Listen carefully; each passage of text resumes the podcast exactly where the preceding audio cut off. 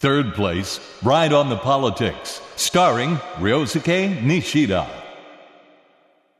おはようございます。西田亮介です。サードプレイス、西田亮介、ライドオンザポリティクス。毎週月曜日のこの時間は僕、西田亮介が担当しています。社会学者で、東京は大岡山にある東京工業大学の教員を本職にしています。少しずつ太陽が出ている時間が長くなってきました。日差しも力強くなってきたように感じます。まあ、しかし、その一方でですね、僕も花粉症なんですが、花粉が飛び始めたような気配も感じています。僕の車は黒色なんですが、花粉が積もってですね、結構目立ってきました。これはこれで困りものですね。ところで、2月15日ですね。もうすぐ大学入試という人も少なくないんじゃないでしょうか。リスナーの皆さんの中にも、えー頑張っている人もいるかもしれません。僕が勤めている東京工業大学は、まあ、国立大学なんですが、2月25日と26日に前期日程の入試を控えています。えー受験生の皆さん、えーラストスパートかと思いますが、ぜひ頑張っていただきたいと思います。まあ、とはいえですね、え今日もここから政治、社会、メディアの話を掘り下げていきたいと思います。えー今日はですね、政治とメディアの駆け引きの活発化という話題を取り上げてみたいと思います。政治とメディアの緊張関係が増しているという報道が相次いでいます。先日2月8日には衆議院の予算委員会で高市総務大臣が放送局が政治的な公平性を欠く放送を繰り返したと判断した場合には放送法の第4条に対する違反を根拠にして電波法第76条の規定に基づいて電波の停止を命ずる、まあ、可能性があるということを言及したという報道が流れました。まあ、この報道がですね、ネットやそれから新聞等でも取り上げられて話題になっていますと。いうことですね。えこれに先立って、2月の4日にもですね、やはり衆議院の予算委員会で、以下のようなあやりとりというのがありました。民主党の品武氏が、自民党の憲法改正草案における表現の自由の制限に絡めて、まあ、現に今も安倍政権に批判的なテレビキャスターやコメンテーターが次々と番組を降板していると。民主主義の健全な発展にもマイナスではないかという趣旨の質問をしました。それに対して安倍総理は、まあ、これに答える形でですね、えー現在まるで言論機関が萎縮しているかのような表現があったが、全くしていないと反論をしています。中でもですね、例に挙げたのが、日韓現代の、まあ、報道姿勢を紹介しながら、全く萎縮してない。むしろ言論機関に対して失礼だという回答をしています。ちなみに、安倍総理のメッセージに答える形で、日韓現代はどういうメッセージを出したかというと、まあ、日韓現代の自由活発な報道をもってして、報道の自由全体が確保されているという主張は、まあ、ややご都合主義的ではないかというコメントを公表しています。こうした出来事をどのように理解すればよいのでしょうか？まず、先ほどの高市総務大臣の報道の中に出てきた放送法という放送を規定している法律がまああるんですが、そこにどのように書かれているかということをですね、えー見てみたいと思います。まあ、放送法の第4条という項目があるんですが、この放送法の第4条という項目は、国内放送における放送番組の編集について規定した法律なんですね。この第4条には、放送事業者は国内放送及び、まあ、内外の放送の放送番組の編集にあたっては、次の定める、まあ、4つの項目に、まあ、注意しなければいけないという趣旨のことを書いていますと。で、中でも重要なのが、2項目目の政治的に公平であることという記述と、3番目の項目の報道は事実を曲げないですることと、この2点が重要になるというふうに言えると思います。先ほどですね、高市総務大臣が放送事業者が放送法に違反した場合というところのこの放送法に違反するというのは、この2項と3項を念頭に置いてなされた発言だったと言えると思います。ただですね、この第4条というここだけを切り出してみると、確かに総務大臣の発言にもですね、まあ理があるようにも思えるんですが、この第4条に先立って、放送法の目的を記した、まあ、第1条にはどのように書かれているのかということを見てみたいと思います。法律の第1条には、法律の目的とか、まあ、一丁目一番地という言い方をしたりしますが、最も重要な事項を書くということになっています。まあ、そこではですね、表現の自由を確保すること、それから放送が民主主義の発達に資することということについて言及がなされていることというのはですね、思い出す必要があるのではないでしょうか。放送の普遍不当性と不変不当というのは、まあ、どこにも偏っておらず、どの政党のメッセージをですね、代弁するものではないという意味なんですが、政治的な偏りがないんだということを判断する主体は、これはやはり放送法の、まあ、第一条の趣旨に、えー基づくならば、政治であってはならないということはですね、まあ、言うまでもないということになろうかと思いますと。ここまでですね、放送法という法律を見てきましたが、まあ日本のメディアにおいて、まあ、ジャーナリズムというかですね、まあ、政治を批判する機能ですね。ジャーナリズムというのは、例えば第4の権力とか、政治の、まあ、番権というふうに言ったりもするんですが、世界の中ではですね、その面の弱さというのが、たびたび指摘されています。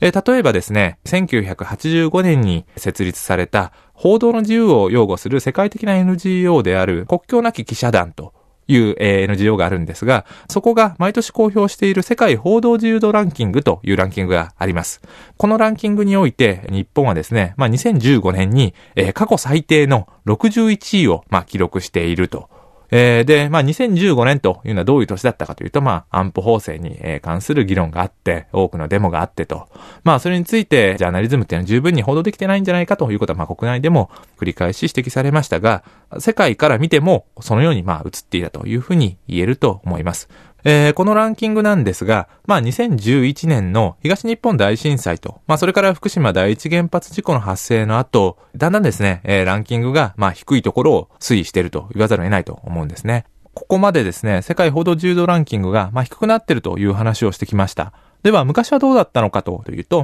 新聞の政治部の政治記者が彼らのですね、手記などで書き残したりましているんですが、まあ、昔からですね、歴代総理大臣が気に入らない記事が、まあ、出るという予告があったりすると、まあ、新聞社の社長に、まあ、電話してきて、あれなんとかしてくれないかと、記事止められないかということをですね、言うというのは昔からあったということをですね、複数の政治記者が書き残しています。その一方で、政治記者は政党の派閥の間の要になったり、なんていうか調整役になったりですね。それから政治家のブレーンとしての役割を果たしたりしているんですね。例えば、新聞記者出身者がその後総理の秘書官になったりと、こういった事例もよくあります。そのようにですね、政治とメディアの距離というのはとても近かったんですが、じゃあ、この時代に日本のジャーナリズムが機能してなかったかというと、まあ必ずしもそうではなかったというふうに言えると思うんですね。まあ政治記者がこれやはり手記で書き残しているのは、まあ、首相からは確かに何とかしてくれないかと、まあ今で言うところの圧力のような、まあ電話なんかかかってきていたんだけれども、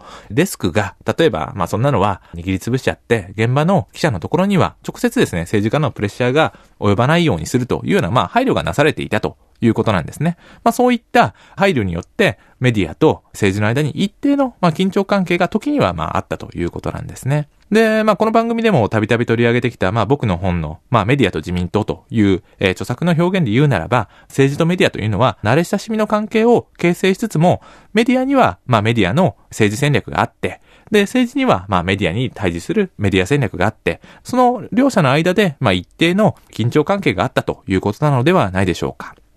ではなぜこのようなですね、一定の緊張関係をこの昭和の時期ですね、形成することができたのかというと、まあ、政治がもし有権者に広く情報を届けたいと思うとですね、当時まだインターネットもない時代ですから、マスメディアの力にですね、頼らざるを得なかったからなんですね。まあ、時にはメディアに配慮しながら、それでもですね、メディアのまあ情報を広く伝えるという側面をうまく活用するというところがあり、両者の間で、まあ駆け引きが成り立ったということなんですね。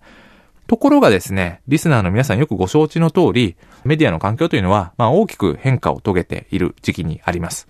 このメディア環境の変化や、まあ政治の変化を背景に、今ご紹介してきたような政治とメディアの緊張関係は、大きく近年ですね、変貌を遂げようとしているという実情があります。後半はその実情について、えー、ご紹介していくことにしましょう。Third place, Ride on the Politics, starring Ryosuke Nishida. サードプレイスライドオンザポリティクス西田亮介がお送りしています。今日は最近の政治とメディアの駆け引きの活発化とその背景について掘り下げています。まあ、先ほどですね、日本の特にまあ昭和の時期、インターネットが登場する前ですね、その時期には政治が広く有権者に情報を発信したければ、マスメディアを利用するほかなかったという話をまあしてきました。しかし、言うまでもなくですね、このようなメディアの環境は、ネットが普及すると、前提として成り立たなくなるということは皆さんお気づきだと思います。というのもですね、ネットを使って動画なり、音声なり、直接情報を発信すればいいという選択肢が政治の側には増えるからなんですね。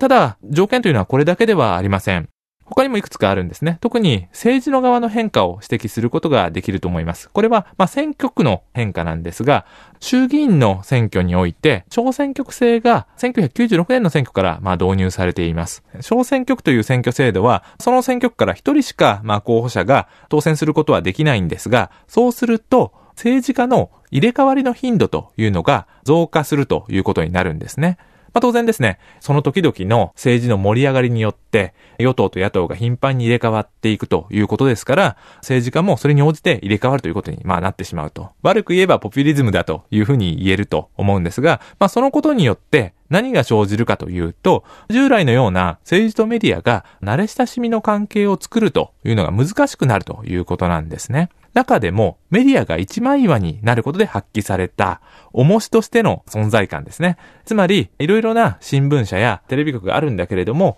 それらが協力して政治家をま監視する、政党を監視するという、まあ、重しとしての存在感をですね、発揮できなくなったということなんですね。ところが、ここまで述べてきたように、メディアは変化して、政治も変化したと。選挙の制度も変化したんですが、この状況にメディアと政治、どちらがまあ早く対応したのかということで言うと、これはやはり政治だったということになるんだと思うんですね。というのも、政治家というのは落選してしまえば、まあただの人だからなんですね。いきなり無職になって仕事がなくなってしまうと。まあそのような状況に適用する動機づけは、まあ、特に新聞を思い浮かべていただければいいと思うんですが、購読制になってるわけですね。月いくらでまあ契約していて、例えば変な記事が流れても、いきなり発行部数が落ちたりとか、契約が解除されるということはあんまりないんですね。まあそういった大企業中心のマスメディアよりも政治の側に変化に適応する動機づけが強かったというふうに見ることができると思います。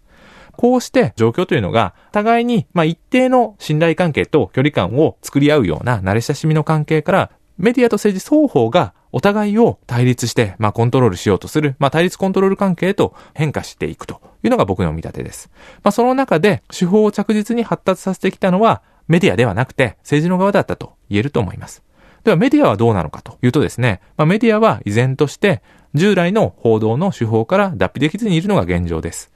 例えば、政治部があって、社会部があって、文化部があるというような縦割りのガバナンスは従来のままですし、個別の政治家にずっと張り付いて、いわゆるですね、夜打ち朝掛けというような報道の手法というのはですね、従来通り行っていると。で、記者クラブも今も、まああると。で、そのことによって、限定された報道陣だけが特定の政治にアクセスできるという状況は、今も変わらないままなんですね。変わらないことによって、環境は変化しているわけですから、昔果たせていた役割を果たせなくなっているというのが実情でしょうと。